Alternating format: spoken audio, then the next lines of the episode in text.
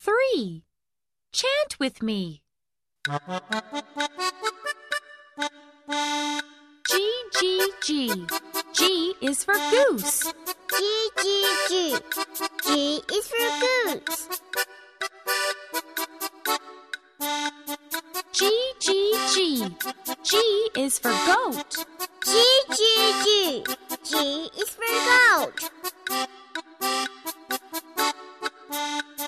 Now let's chant together. G, G, G. G is for goose. G, G, G. G is for goat.